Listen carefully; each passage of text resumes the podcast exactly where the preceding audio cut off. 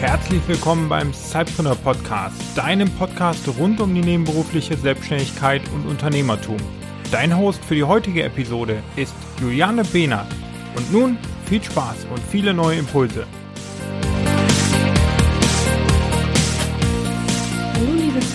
Zeitpreneure, ich freue mich, dass ich heute wieder mal einen Interviewgast im Sidepreneur Podcast begrüßen kann. In der letzten Episode, in meiner letzten Episode habe ich euch ja ein wenig was zu Networking erzählt. Und heute habe ich Daniel Schöberl im Interview, den die treuen Zuhörer des Sidepreneur Podcasts sehr wahrscheinlich ja, in Erinnerung haben, denn Daniel hat sich vor über einem Jahr entschieden, seine Festanstellung zu kündigen und zukünftig als digitaler Nomade im Ausland zu leben und zu arbeiten. Und in den Folgen, die Michael und Daniel damals aufgenommen haben, ging es ihm unter anderem darum, wie so der Schritt war von der Kündigung dann bis zur Abreise, was war alles zu bedenken, auch in Sachen Krankenversicherung, anderer Absicherung, Finanzen, wie viel Geld habe ich zur Verfügung, wie lange kann ich als digitaler Nomade leben, bevor es dann wirklich auch eng wird.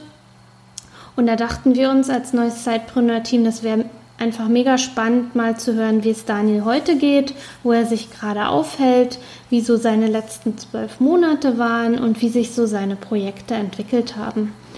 Und darum oder da das wird jetzt auch das Thema sein des Interviews, also zu erfahren, wie geht es äh, Daniel, wo steht er heute und würde er diesen Schritt von vor einem Jahr heute auch wieder tun. Also hört jetzt einfach mal rein in das Interview.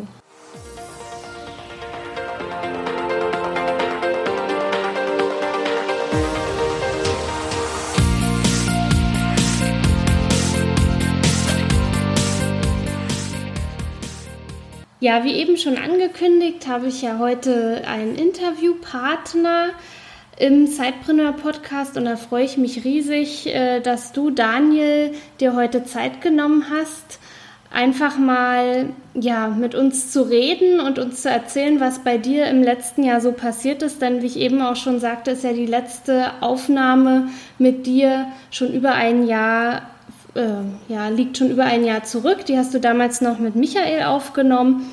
Und da freut es mich jetzt, dass wir einfach da weitermachen können und jetzt mal hören können, wie es dir im letzten Jahr so ergangen ist. Wie geht's dir denn, Daniel? Und wo bist du jetzt gerade eigentlich? Ja, hallo Juliane. Ich freue mich natürlich auch tierisch, nach einem Jahr mal wieder dabei zu sein. Äh, und finde es auch super, dass ihr das Projekt weitermacht, weil äh, es ist einfach sehr wichtig, dass jemand über das Sidepreneur-Dasein äh, berichtet, Podcast macht und das ist einfach ein extrem wichtiges Thema.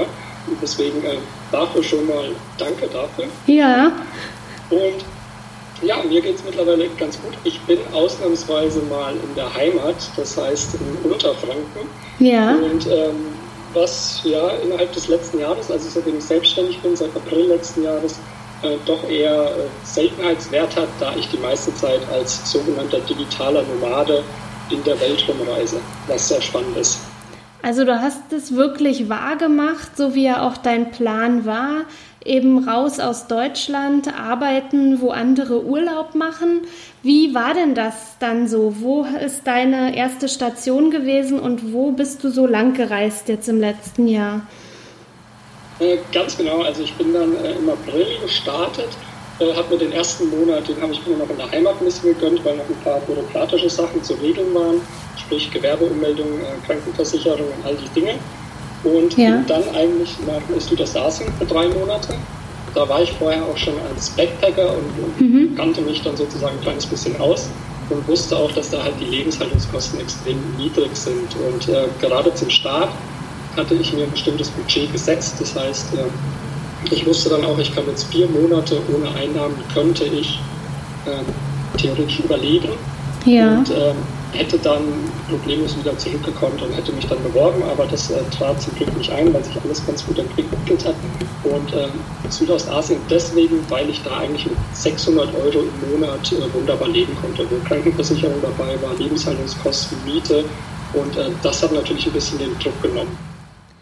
Und und wie organisiert man sich dann da? Also du fährst dann da, fliegst dann dahin mit einem Koffer, dann dein Laptop mit dabei, Smartphone. Und wie funktioniert das dann, das Arbeiten dort? Genau, also im Vorhinein ist es eigentlich schon ganz spannend, weil ich war vier Jahre, vier Jahre in einer Agentur und ähm, ein ganz normales Leben geführt, wo ich auch meinen eigenen Hausstand hatte und alles. Ja. Vorher war es noch so, dass man natürlich die ganzen Sachen dann irgendwie auch äh, loswerden musste. Das heißt, so ein bisschen minimalistischer Stil, äh, viele Sachen verschenkt, viele Sachen verkauft. Ja. Und viel blieb dann eigentlich gar nicht mehr übrig. Mhm. Und äh, die Sachen, von denen ich mich nicht trennen konnte, die habe ich dann zu Hause gelassen äh, bei meinen Eltern. Aber ähm, sonst hatte ich im Prinzip nur noch einen Rucksack, Laptop dabei, die verschiedenen technischen Sachen, ähm, Kleidung und äh, das war es eigentlich schon. Und mit dem Rucksack auf äh, ging es dann in mein neues Leben und Ja. äh, das war eigentlich komplett in dem Rucksack drin. Und mein Büro war letztendlich der Laptop, Kopfhörer und Smartphone. Und ähm, ja, wie kann ich mir das, äh, jetzt habe ich den Faden verloren. ähm, Wieder so, dass das Leben als digitaler Nomade ist. Ich kann ich gerne ein bisschen erzählen. ja, Also ich habe mir als ersten Spot Chiang Mai ausgesucht, was so die Hochburg der digitalen Nomaden ist. Das heißt, da treffen sich aus der ganzen Welt eigentlich die Leute, die sich selbstständig machen und reisen wollen. ja, Ganz einfach, weil da die Lebenshaltungskosten extrem günstig sind, also extrem niedrig und die Infrastruktur zum Arbeiten super ist. Das heißt, es gibt, ich sage jetzt mal, Pi mal Daumen 20 Cafés mit super Internet, äh, wo es eigentlich ganz normal ist, dass dann Leute mit dem Notebook drin sitzen und arbeiten. ja, Coworking Spaces, dann gibt es äh, das Camp, das ist eine riesen Mall, wo im obersten Stockwerk circa 100 Leute äh, an Schreibtischen sitzen und arbeiten, worunter thailändische Studenten sind und dann auch so Menschen wie ich, wo es auch viele gibt. Und mittlerweile ist eben da in Chiang Mai eine, eine ja, ich sag mal, ein ganzer Stadtteil entstanden, wo äh, eben so digitale Nomaden, also Entrepreneure aus aller Welt sind und da ihr Business pflegen, eröffnen oder Ja. vorantreiben. Und das ist sehr, sehr spannend auf jeden Fall. Und, und wie hast du das jetzt, also für alle, die jetzt vielleicht ganz neu diesen Podcast hören und auch die Folgen mit dir noch nicht ähm, verfolgt haben, was ist dein Business und wie funktioniert das eben, dass du da aus Thailand arbeiten kannst und eben nicht hier in Deutschland vor Ort sein musst, um deine Kunden zum Beispiel zu betreuen? Was machst du? Also mein Business ist so jetzt nicht wie bei vielen, wo man immer hört, die leben vom passiven Einkommen, was auch äh, extrem schwer ist, sondern ich habe äh, damals äh, Sportmanagement studiert, Ja. war vier Jahre als äh, Social Media Manager und Head of Social Media in einer Agentur tätig und wollte dann beides eben wieder miteinander verknüpfen. Das heißt, ich mache eigentlich seit äh, letztem Jahr bin ich wieder verstärkt oder ausschließlich im digitalen Sportmarketing tätig. Das heißt, ich unterstütze äh, mittelständische Unternehmen äh, mit Sportbezug dabei im Internet prominenter dargestellt zu sein und dann hauptsächlich durch Social Media, also Facebook-Anzeigen ist ein Riesenthema und äh, zum Beispiel durch Corporate Blogs und jetzt auch immer mehr und mehr Influencer-Marketing. Und genau dieser Bereich, also diese Dienstleistung, waren für mich eben extrem wichtig, um dann auch äh, finanziell planen zu können. Das heißt, mit einem äh, passiven Einkommen, beziehungsweise hätte ich jetzt nur äh, eigene Projekte gemacht, dann ist es natürlich immer ein bisschen schwer da zu planen und es bedarf viel Zeit und äh, noch mehr Glück, dass es auch wirklich funktioniert. Und die Dienstleistung kann man eben ganz gut planen und deswegen mache ich das so, dass ich zum Beispiel 70 Prozent ungefähr meiner täglichen Arbeitszeit, die nutze ich für die Dienstleistung, ganz einfach, weil da das Geld auch reinkommt. Ja. Und äh, die 30 Prozent, die dann übrig bleiben, da mache ich dann diverse andere Blogs. Also da habe ich auch noch einen Reiseblog, ein anderes äh, Blogprojekt, ein Digital, das, Ja. was ich damals auch mit Michael immer mal wieder erwähnt hatte. Und ähm, dann werden auch Sachen, was zum Beispiel im Moment bin ich dran mit einem Kumpel, er ist noch nicht spruchreif, aber basteln wir eine Bewertungsplattform. Und das sind einfach Sachen, von denen auch viele nicht funktionieren, beziehungsweise die meisten nicht funktionieren, aber das tut dann auch nicht weh. Ja. Und äh, diese 70, 30 ähm, Arbeit, damit komme ich eigentlich sehr, sehr gut zurecht. Und mittlerweile habe ich auch einen Kundenstamm, ähm, ich sage mal so seit Oktober, November, mit dem ich ganz gut planen kann und wo ich auch weiß, der ist einem halben Jahr auch noch da und das äh, beruhigt ungemein. und äh, gibt mir auch ein bisschen noch Zeit für andere Projekte. Das ist sehr schön. Okay, und wie stelle ich mir das jetzt so vor? Also man hat ja mal so die Vorstellung, jetzt seid ihr da schön am Strand, die Sonne scheint, Cocktails und ja eben da arbeiten, wo andere Urlaub machen. Ach, wahrscheinlich arbeitet ihr gar nicht so viel. Wie viel arbeitest du wirklich? Also, ja, also ist, äh, ich finde es immer sehr spannend, das ist glaube ich so das typische Bild mit Laptop am Strand sitzen. Ja. Und das ist äh, eigentlich gar nicht möglich. Erstens, weil man auf dem Bildschirm nichts sieht. Ja. Zweitens, weil niemand, niemand seinen heiligen Laptop irgendwie äh, die Tastatur mit Sand äh, kaputt machen will. Ja. Beziehungsweise, und äh, das funktioniert einfach nicht. Beziehungsweise gibt es da einfach keinen, der das macht, außer mal für schöne Fotos. Hm. Und äh, letztendlich ist es so, ich suche mir dann gerade wenn ich unterwegs bin, entweder äh, miete ich mich in einen Coworking Space ein. Ja. Da gibt es immer verschiedene, zum Beispiel war das auf Thailand, war ich in einem, äh, auf Bali. Und ähm, gibt es eigentlich an jedem Ort, also vor allem in Asien ist das wirklich sehr, sehr gut. Gibt es sehr gute Strukturen. Da miete ich mich ein, arbeite ganz normal. Und ich organisiere mich zum Beispiel so, dass ich ähm, mit Toggle, das ist ein Zeiterfassungstool, Ja. wo ich dann einfach sage, ich muss in der Woche 40 Stunden produktiv arbeiten. Mhm. Das sage ich einfach so für mich. Und ähm, wann ich die mache, ist letztendlich egal. Und äh, jetzt rückblickend äh, zu einem normalen 40-Stunden-Job arbeite ich schon einiges mehr, aber es ist eine komplett andere Motivation und das Positive ist halt vor allem, dass ich mir die Zeit einteilen kann, Ja. wann ich will. Also im Studium war es zum Beispiel so, da habe ich lieber nachts gelernt und jetzt sitze ich auch mal gerne bis, äh, bis 1, 2 Uhr teilweise, also jetzt auch nicht immer, aber abends da und arbeite und genieße dafür den Tag. Wie zum Beispiel auf Bali war ich dann mittags surfen und habe Ja. dann meine Arbeit halt äh, gemacht, weil ich dunkel war. Mhm. Und ich denke, also du hast sicherlich hauptsächlich deutsche Kunden oder Genau. und, und wie macht ihr das? Äh, Eben die Zeitverschiebung ist ja doch enorm. Wie stellst du sicher, dass du irgendwie für deinen Kunden erreichbar bist oder macht ihr das alles per Mail und via Messenger? Wie funktioniert das? Also, dass sich deine Kunden gut betreut fühlen. Also vorab vielleicht noch sagen mit den, mit den deutschen Kunden, also mir sind es äh, deutsche und österreichische Kunden. Das Ja. hat nochmal den Vorteil, wenn man, das nennt sich Geo-Arbitrage. Mhm. Wenn man zum Beispiel in einem Land äh, lebt mit weniger Lebenshaltungskosten, aber das äh, mehr verdient, also sprich die deutschen Einnahmen, Ja. dann ist das schon mal wieder was, was ein bisschen Druck nimmt, weil ich ganz einfach äh, dann nicht gleich so viele Kunden haben muss, beziehungsweise einen festen Kundenstand, sondern ähm, ja, es lässt sich ein bisschen leichter arbeiten. Und ansonsten bin ich eigentlich so organisiert, dass ich ähm, viel über Skype mache, Slack. Und Ja. auf Skype zum Beispiel habe ich ähm, eine Festnetznummer, die hier aus Deutschland, meiner kleinen Heimatstadt ist.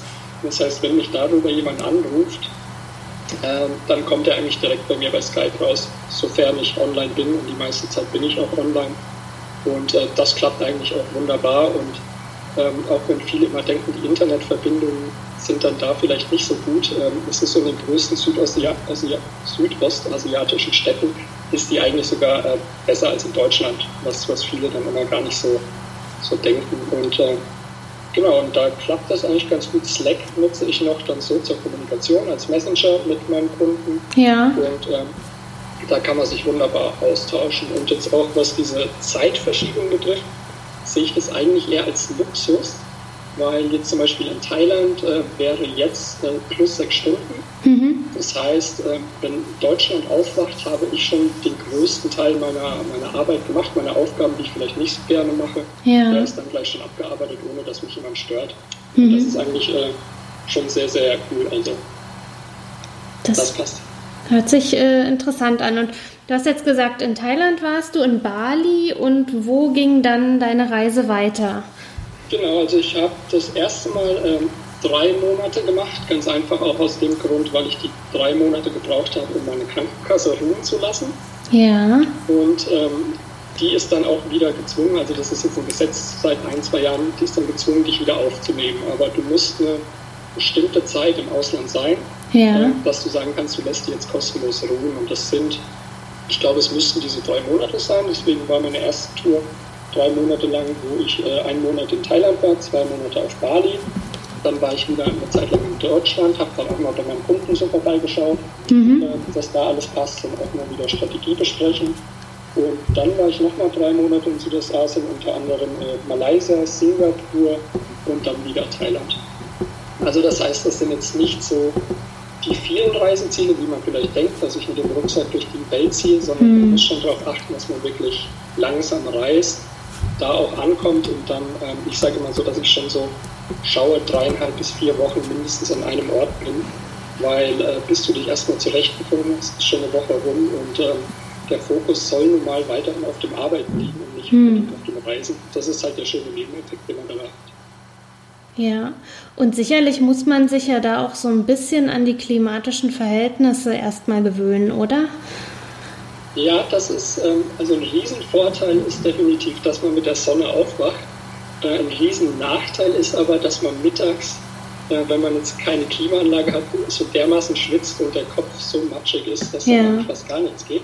Ja. Und das andere Problem ist, wenn die Klimaanlage dann aber an ist und man arbeitet mal zwei Stunden vom Kaffee, dann wird die Stimme rau und der Schnupfen kommt. Und hm. äh, gerade in Südostasien ist, ist es wahnsinnig stark klimatisiert. Also deswegen muss man da einfach gucken, wie man da am besten die Lösung findet. Und bei mir war es meistens so, ich habe dann morgens gearbeitet, ja. ähm, habe dann mittags einfach so ein bisschen Freizeit gemacht und dann nochmal abends, beziehungsweise teilweise auch äh, bis, bis nach Mitternacht hinein äh, wo es dann in Deutschland 18 Uhr war und bei mir habe ich dann um 24 Uhr Schluss ja. gemacht, aber hatte dann auch angenehme Temperaturen. Mhm. Damit muss man natürlich leben können und die, die ähm, ja, ich sag mal, die Konzentration, die sinkt in so warmen Gebieten auf jeden Fall eher als jetzt bei uns in Deutschland. Und ähm, wenn du jetzt sagst, du bist mit dem Rucksack im Grunde genommen unterwegs, also ich habe ja so ein kleines Büro hier zu Hause, habe da jede Menge Ordner stehen, ich druck doch auch noch das ein oder andere aus. Wie funktioniert das bei dir? Ähm, also ich muss sagen, ich bin letztes Jahr bin ich noch mit einem 55 Liter Rucksack gereist, also einem richtig großen. Ja. Jetzt eigentlich seit diesem Jahr reise ich nur noch mit Handgepäck, also noch mal weiter minimiert. Und ähm, da muss ich gestehen, das ist äh, nicht ganz einfach. Vor allem war ich äh, vor zwei Monaten, war ich einen Monat auf Malta, wo es schön warm war und bin direkt von Malta dann nach Lettland geflogen, wo es äh, ziemlich kalt war. Und äh, dafür zu packen, für ja. Handgepäck, das äh, ist dann nicht ganz einfach.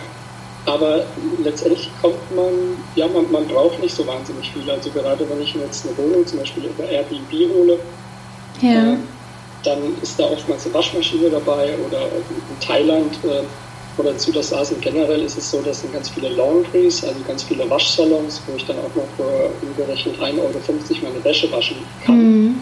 Und im Notfall kann man sich auch mal was kaufen. Also das ist auch immer so, man nimmt generell viel zu viel mit und hat ja auch eigentlich egal, wo man hingeht, man kriegt alles wieder.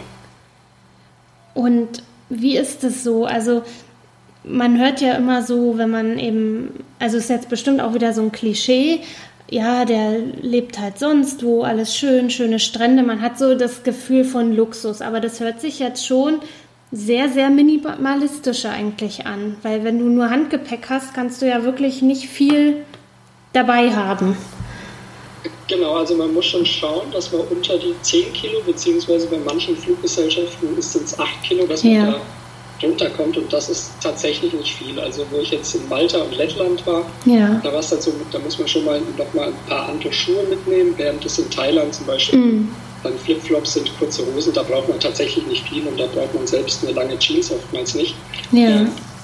Und das ist natürlich schon, schon ein bisschen eine Herausforderung, aber ähm, es funktioniert und dieses minimalistische Leben, das hat auch seine Vorteile, weil man einfach auch nicht auf so viele Sachen ich sag mal, aufpassen muss ja. und wenig Besitz. Also ich sehe das dann, dann teilweise auch als, äh, als sehr positiv, obwohl ich auch sagen muss, wenn ich dann mal wieder zu Hause bin, wo ich auch noch äh, jetzt bei meinen Eltern einen Kleiderschrank habe und so, ja. das ist dann schon, schon auch nochmal schön. Aber, aber genau, man muss dann schauen, also ich fliege zum Beispiel übermorgen nach Ungarn und dann heißt es heute und morgen auch wieder, was nimmst du eigentlich mit? Aber da ist mittlerweile so eine ausgereifte Checkliste, ja. dass es dann eigentlich äh, ratzfatz geht.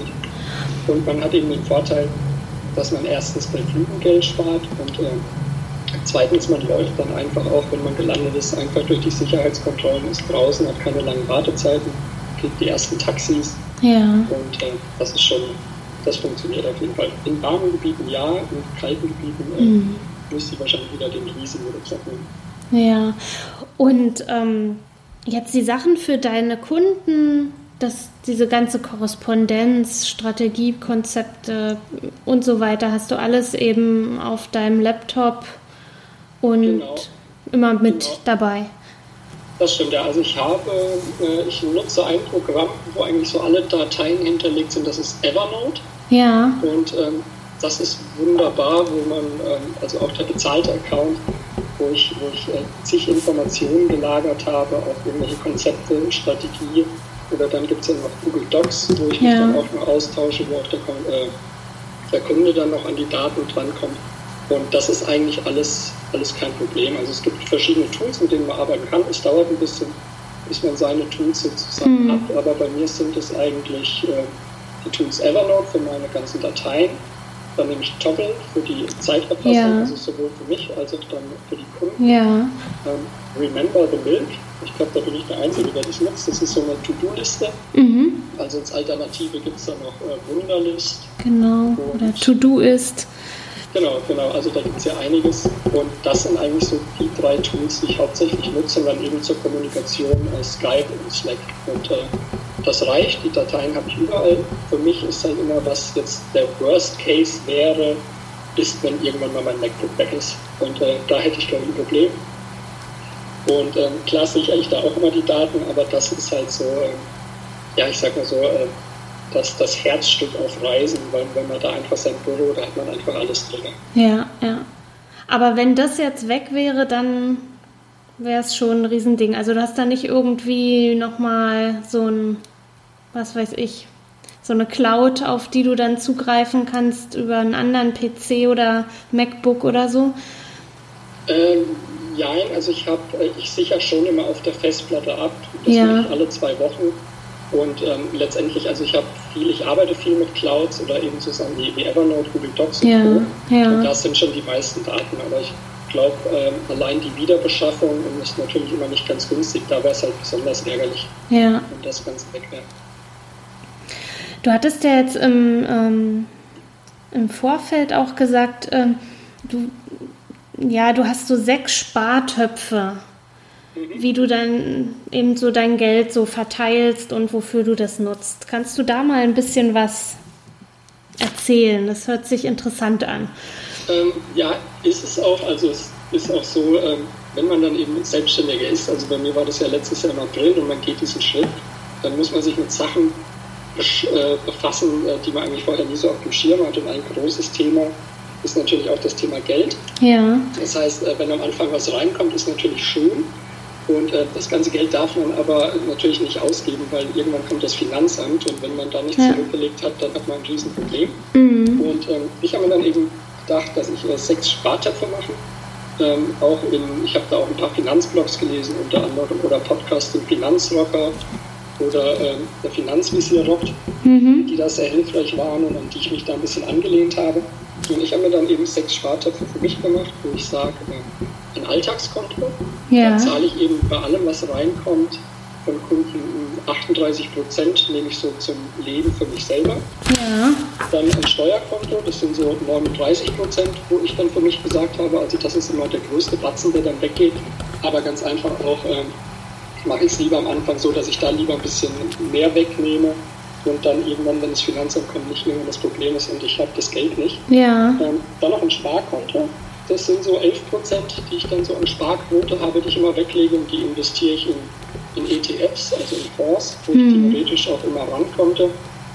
Ähm, aber das soll natürlich für die Altersvorsorge dienen, da man als Selbstständiger dann eben überlegen muss, zahle ich in die Rentenversicherung weiterhin ein oder nicht. Mhm. Ähm, ich mache es nicht und deswegen muss ich natürlich schauen, dass anders irgendwo das Geld für die Zukunft gesichert wird. Ja. Ähm, dann habe ich noch ein Geschäftskonto wo dann praktisch 6% ungefähr draufkommen, ähm, wo dann einfach irgendwelche Sachen auch abgehen. Wenn ich jetzt äh, zum Beispiel zum Podcasten ein neues Mikro brauche oder äh, meine Photoshop-Lizenz monatlich drauf geht oder Evernote, ja. das geht dann davon natürlich ab. Ähm, 5%, das ist mein Lieblingskonto, ist das Spaßkonto. Ganz einfach, das, das, war mir auch sehr wichtig. Ähm, das ist einfach ein Konto, wo ich dann nicht überlegen muss, was mache ich. Das heißt, da gönnt man sich dann auch mal irgendwas. Und ähm, vielleicht fliegt man dann mal wieder wohin oder es kommt natürlich darauf an, wie viel da drauf ist oder äh, kauft sich einfach mal ein Pullover oder geht mal feiern oder irgendwas, ja. ohne dass man groß was überlegen muss. Und ähm, ein Prozent habe ich dann noch Spenden. Da gucke ich mir dann immer mal ein Projekt aus mhm. und äh, spende dann. Das war einfach so, was ich für mich machen wollte. Also das machen mehrere andere digitale Nomaden als Selbstständige auch und äh, finde ich einfach eine schöne Sache und äh, ja, ein bisschen was Gutes tun, da ich ja auch wahnsinnig viel dann eigentlich so in der Welt unterwegs bin und, äh, und bei diesem Lifestyle dann äh, ist es auch, sehe ich mich so ein bisschen gezwungen, auch ein bisschen was zurückzugeben, auch wenn es nur ein kleiner Teil ist. Also, mit diesen sechs ja. Töpfen fahre ich eigentlich ziemlich gut. Und das Wichtige ist eben, sobald was reinkommt, dass man sich das gleich aufteilt, weil sonst äh, gibt man sofort aus und ja. dann wird es nichts. Und ich sag mal, dieser Plan ist ja jetzt auch total hilfreich so für unsere Zuhörer, dann egal ob man digitaler Nomade ist oder nicht, das kann man ja immer anwenden. Also das absolut, ist ja absolut. nicht darauf ausgelegt, dass man unbedingt äh, sein, ja, seine Zeit im Ausland verbringt. Und da habe ich jetzt irgendwie auch noch meine Frage, steuerpflichtig bist du also in Deutschland. Da kommt das Finanzamt Deutschland aus Deutschland und sagt, mach bitte deine Steuererklärung oder wie funktioniert das? Wo hast Ganz du dein genau. Business angemeldet? Ganz genau. Also mein Business ist zu Hause in meinem Heimatort angemeldet und ähm, ganz einfach auch, weil ich immer noch ja, eine ganze Weile äh, in Deutschland verbringe. Ja. Beziehungsweise jetzt im letzten Jahr auch, auch mehrere Monate dann hier verbracht habe und nicht nur ausschließlich unterwegs war. Und ähm, da ist auch die Sache natürlich dann, äh, sobald ich hier gemeldet bin, ich bin dann auch krankenversichert und zahle dann eben, wie gesagt, hier die Steuern und ich könnte natürlich sagen, ich äh, melde mich komplett aus Deutschland ab und äh, mache zum Beispiel ein Steuerkonto in Estland, kann man das aufnehmen, da kann man ein sogenannter E-Resident werden. Ja. Das heißt, äh, ich kann dort mein Unternehmen anmelden, bin dann sozusagen ein digitaler Staatsbürger, melde da mein Unternehmen an, kann ein Bankkonto eröffnen und ähm, habe dann natürlich Steuervergünstigung, was auf der einen Seite ganz schön ist, aber äh, wie gesagt, das ist für mich jetzt nicht relevant, weil ich eben immer wieder mal in Deutschland bin und deswegen lasse ich alles beim Alten, bin aber heilfroh, dass ich zum Beispiel so Sachen wie jetzt die Krankenversicherung, die ja schon mit der größte Kostenfaktor ist, hm. das zumindest mal für einen Zeitraum immer mal passieren lassen kann, wenn ich länger unterwegs bin. Und in der Zeit hast du dann eine Auslandskrankenversicherung? Genau, also zum, zum Vergleich, ich bin jetzt, ähm, ich habe jetzt die Krankenversicherung vom letzten Jahr noch äh, so laufen zu dem Wert. Also da bin ich auch mit dem niedrigsten Satz, weil ich damals einfach so angefangen habe. Also das wird jetzt auch demnächst erhöhen. Ja. Aber da ist es zum Beispiel, wo ich dann knapp 300 Euro im Monat zahle und wenn ich das jetzt pausiere und dann auf eine langfristige Auslandskrankenversicherung zugreife, dann bin ich zum Beispiel in Ländern wie, wie Thailand, Indonesien, äh, Singapur, Malaysia, zahle ich dann eben 30 Euro im Monat. Das heißt, das sind dann ja circa 270 Euro, die ich pro Monat spare. Ja. Wenn ich drei Monate weg bin, habe ich schon mal den Flug drin und einen Monat Wohnen mindestens. Mhm. Das ist äh, das ist eigentlich schon äh, sehr witzig. Also es ist auf jeden Fall, äh, um drucklos seine Selbstständigkeit zu starten, äh, ist es gar nicht so verkehrt, wenn man es ungebunden ist und das vielleicht in Südostasien macht. Ja. Deswegen gehen da auch so viele hin. Also das hört sich gar nicht so unclever an, auch eben die äh, Krankenversicherung hier in Deutschland dann eben pausieren zu lassen und in der Zeit dann auf eine Auslandskrankenversicherung auszuweichen. Ähm, genau, aber da auch am besten, also wenn das jetzt äh, jemand von den Zuhörern vorhat, am besten nochmal bei der eigenen Krankenkasse äh, erkundigen, weil ich spreche da jetzt von meiner und ja. ich weiß jetzt nicht, ob das dann repräsentativ ist. Ja. Wie sind denn jetzt, oder nee, ich hatte noch eine andere Frage, die so zwischendurch aufkam. Also du willst eben nicht E-Resident in Estland werden, sondern dein Business nach wie vor hier in Deutschland angemeldet haben. Also du probierst es jetzt praktisch aus, digitaler Nomade zu sein, aber es ist momentan nicht unbedingt dein Ziel, für immer in Südostasien zu leben. Äh, nee, das sowieso nicht. Also Südostasien war jetzt... Äh eben der Start, also da war ich letztes Jahr ein halbes Jahr, weil es da eben zum Start sehr mhm. günstig war, niedrige Lebenshaltungskosten. Ja. Aber ich will natürlich noch ein bisschen, bisschen mehr sehen und bin jetzt zum Beispiel seit Anfang des Jahres ähm, auch immer wieder in anderen Destinationen gewesen, also in Europa vor allem, zum Beispiel Malta, ja. in Polen war ich, in Lettland, jetzt übermorgen geht es nach Ungarn, dann ja. wahrscheinlich Slowakei mhm. und dann ähm, nochmal irgendwann ähm, nach Finnland, bevor es dann, ich sag mal, im Herbst wieder ins Warme geht und vielleicht ein bisschen länger. Mhm. Aber Ziel ist es auf jeden Fall, ähm, definitiv in Deutschland zu bleiben. Also dieses digitale Nomadendasein oder ich nenne es mal lieber das ortsunabhängige Arbeiten ist eine super schöne Sache. Aber man merkt, äh, oder ich merke es, dass wenn ich jetzt äh, ganz lange unterwegs bin, dass ich dann sage, man wird ein bisschen reisenmüde. Und ähm, ja. ich weiß auch, dass ich diesen Lifestyle nicht immer leben will, mhm. weil es mich schon äh, früher oder später, ich sage jetzt vielleicht mal in einem Jahr nach Hause zieht oder beziehungsweise wieder nach Deutschland und dann auch einfach ein, ein ganz normales Leben führen. Äh, einen Schlüssel in der Wohnung, in ein Schlüsselloch stecken, um sich aufs Sofa zu schmeißen und äh, dann auch wieder zu Hause zu sein bei den Freunden und alles. Und das ist einfach auch Gold wert. Im Moment ist es, wie gesagt, der Lifestyle ist äh, für mich perfekt. Mhm. Aber ich glaube, auf Dauer, für immer ist es nichts mhm. für mich. Also hast du, du hast ja jetzt auch schon so ein bisschen deine nächsten Pläne angesprochen, dass es übermorgen nach äh, Ungarn geht. Und was sind so projektmäßig oder für dein Business so die nächsten Pläne, die du hier jetzt mal so erzählen kannst? Ja, kein Problem. Also wie gesagt, der Fokus, der ist ja weiterhin auf, auf Plus One Like, also so nenne ich ähm, nenne ich mein kleines Unternehmen, ja. wo ich das digitale Sportmarketing mache. Mhm. Das will ich natürlich noch, noch weiter ausweiten, das Netzwerk ein bisschen vergrößern, zum Beispiel durch Newsletter, Blog habe ich ein bisschen vernachlässigt, also da gibt es immer ein bisschen was zu tun. Ja. Und das natürlich, dass die Dienstleistungen erlauben, solange meine jetzigen Kunden so vorhanden bleiben, wäre das natürlich perfekt, aber es ist natürlich auch immer ganz gut, so ein bisschen bisschen Sicherheit zu haben noch und, und da vielleicht auch den Kundenstand noch ein klein wenig ausweiten. Aber mhm. an bin ich da eigentlich im Moment ziemlich happy und dann gibt es nebenbei noch ein paar Projekte, äh, zum Beispiel I Am Digital, was, was vor drei Jahren ich das gegründet mit dem Julian ja. äh, aus Berlin und ähm, kennt vielleicht auch einen, ich hatte ihn letztes Mal im, im, Podcast auf jeden Fall mit Michael damals noch erwähnt und ähm, da hatten wir jetzt auch drei, vier Monate komplett Funkstille, beziehungsweise lief da gar nichts. Und da sind wir jetzt auch im Überlegen, das wieder aufleben zu lassen. Vielleicht nicht mehr ganz so im, äh, über digitale Nomaden, aber doch dieses ganze digitale Lifestyle-Thema, dass wir das noch ein bisschen mit reinnehmen, weiterhin ein bisschen verstärken, vielleicht mhm. daraus auch einen Podcast basteln. Ja. Und ähm, das so ein Ziel, also das ein bisschen verändern. Dann ähm, habe ich noch mit einem anderen, anderen Freund, der der sich auch letztens erst selbstständig gemacht hat, der Entwickler ist, wo wir eben eine Bewertungsplattform basteln. Da will ich noch gar nichts groß sagen, weil das ist mhm. ein Projekt. Mhm. Der Launch wird dann im Herbst wahrscheinlich sein, wo wir ziemlich viel Zeit reinstecken werden. Ja. Auch ein bisschen Geld reinstecken müssen.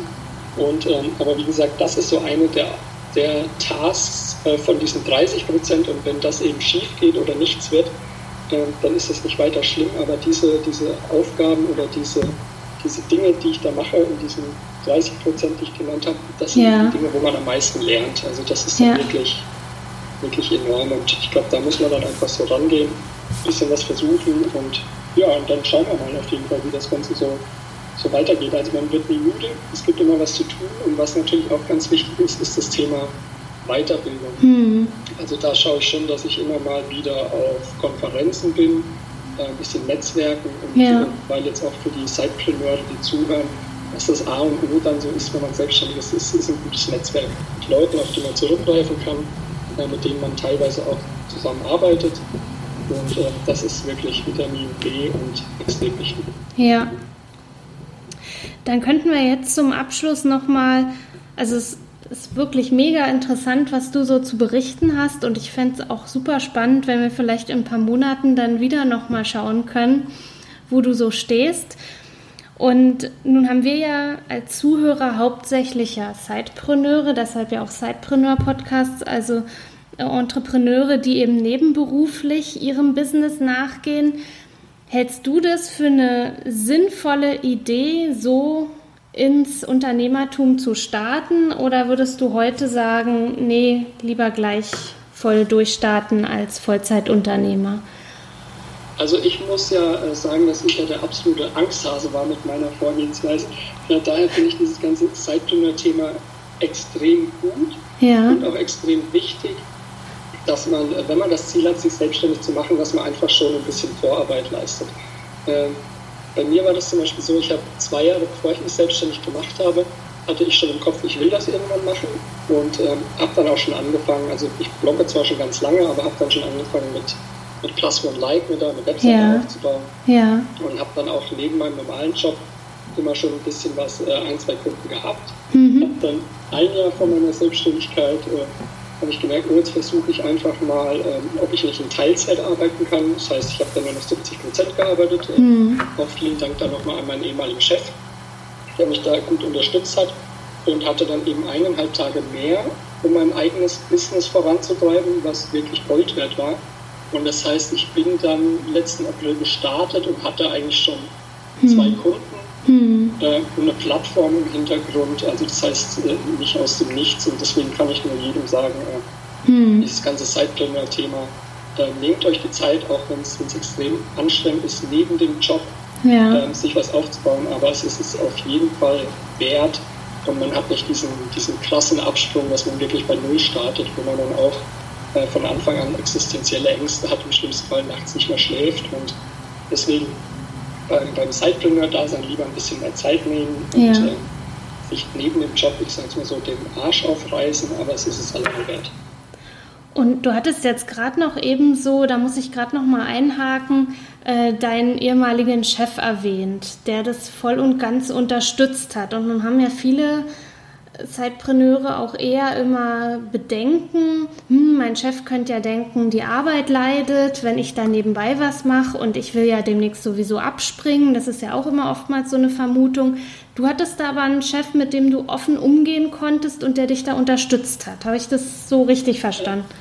Äh, ja, ja, also, also unterstützt auf jeden Fall, aber er wusste auch genau, wo mein Weg hingeht. Dann spätestens äh, nachdem ich ein Digital gegründet hatte, also den Blog, der ja. digitales Nomaden äh, ja. geht, ähm, war eigentlich schon klar, wo die Reise hingeht. Und deswegen ähm, sind wir dann immer so ein bisschen näher zusammengekommen und ähm, er hat dann auch gemerkt, zum Beispiel, oder, oder auch mein Team, äh, die Sachen, die ich nebenbei mache, dass ich da einfach unheimlich viel lerne und mich genau in diese Sachen, die ich nebenbei mache, viel schneller weiterbilde mhm. und meinen ganzen Horizont erweitere was natürlich auch der Firma dann zugute mhm. Und ich glaube, genau das, wenn man jetzt zum Beispiel einen strengen Chef hat oder so, mhm. das muss man dem dann auch ein bisschen, bisschen deutlich machen, was man dann nebenbei eigentlich dazu lernt. Und oftmals ist, glaube ich, das Problem von, von angehenden Zeitpreneuren, äh, dass die sich auch nicht trauen, mhm.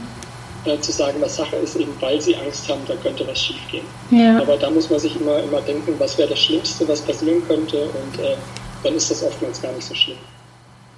Das ist echt, also wirklich super interessant, was du so erzählst. Und ich denke, da haben echt unsere Zuhörer jetzt auch richtig viel mitnehmen können. Daniel, das hat mich echt gefreut, dass du dir die Zeit heute genommen hast, obwohl du in der Heimat bist bei deiner Familie, um da mal ein bisschen mit mir zu sprechen. Ja, absolut, lieben gerne. Also mich hat es äh, unheimlich gefreut, als irgendwann die Anfrage von dir kam, ob ich nicht mal wieder Lust hatte, beim Sidepreneur was zu erzählen und da musste ich eigentlich keine Sekunde überlegen und äh, deswegen danke, dass ich dabei sein durfte. Ja, also das ist super gern geschehen und ich bin jetzt echt auch ja richtig gespannt, wieso das Feedback sein wird. Also mir hat das jetzt eben richtig viel Spaß gemacht und ja, dann wünsche ich dir alles Gute weiterhin bei deinem Business und dann übermorgen eine wunderschöne Zeit in Ungarn. Mach's Wunderbar. gut. Vielen Dank und wenn Fragen sind, äh, gerne jederzeit an mich wenden. Also die beantworte ich gerne, weil äh, so ein bisschen Unterstützung ist oftmals doch ganz hilfreich. Ja. Und, äh, tausend Dank und ja. Ja. Tschüss. Sehr gern. Bis dann. Tschüss.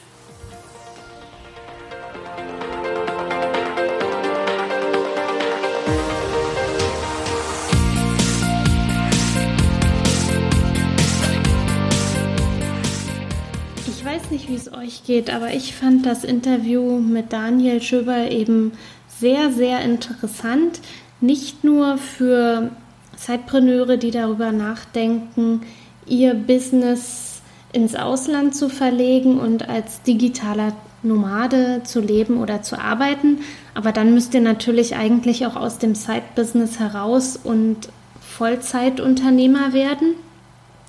Sondern ich fand auch, dass es viele spannende Punkte gab, die man auch wirklich als Entrepreneur oder als Zeitpreneur, der in Deutschland lebt und noch der Festanstellung nachgeht, ja, mitnehmen konnte. Also da war am Ende das Thema Networking, was ich ja auch in meiner letzten Solo-Folge schon äh, zum Thema hatte, oder eben auch, äh, ob es wichtig ist ähm, oder ob es richtig ist, als Zeitpreneur zu starten oder auch die Aufstellung, äh, ja, welche, wie Daniel die Finanzen, seine Finanzen regelt und wie er was aufteilt. Da fand ich, da kann irgendwie jeder von lernen und das vielleicht auch ein bisschen für sich anwenden. Ich werde alle Tools und äh, ja, spannenden Sachen äh, ja in den Show Notes verlinken, sodass ihr auch mal schauen könnt, ob die Tools vielleicht für euch interessant sind für euer tägliches Business als Sidepreneur und werde euch auch noch mal die alten Episoden, die Daniel damals zusammen mit Michael aufgenommen hat, verlinken, dass ihr da auch noch mal nachhören könnt, besonders wenn ihr momentan vielleicht in der Situation seid und darüber nachdenkt, eure Festanstellung zu kündigen und eben euch ganz auf euer Side-Business zu konzentrieren und oder vielleicht sogar ins Ausland zu gehen, um dort zu leben und zu arbeiten.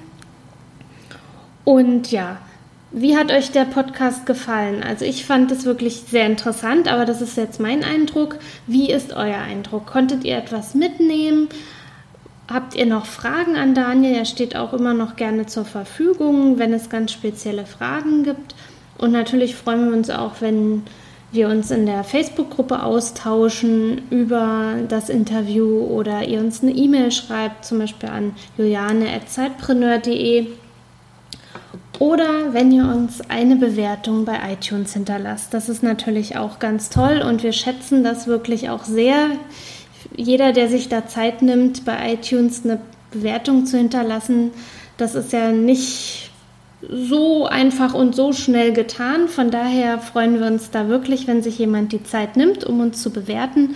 Ja, und nun entlasse ich euch mal für heute und ja, viel Erfolg weiterhin bei eurem Weg als Zeitpreneur und wir hören uns dann demnächst wieder. Wenn ihr die Folge nachlesen und nachhören wollt, könnt ihr das natürlich wieder auch gerne in unserem Blog unter sidepreneur.de slash sp059.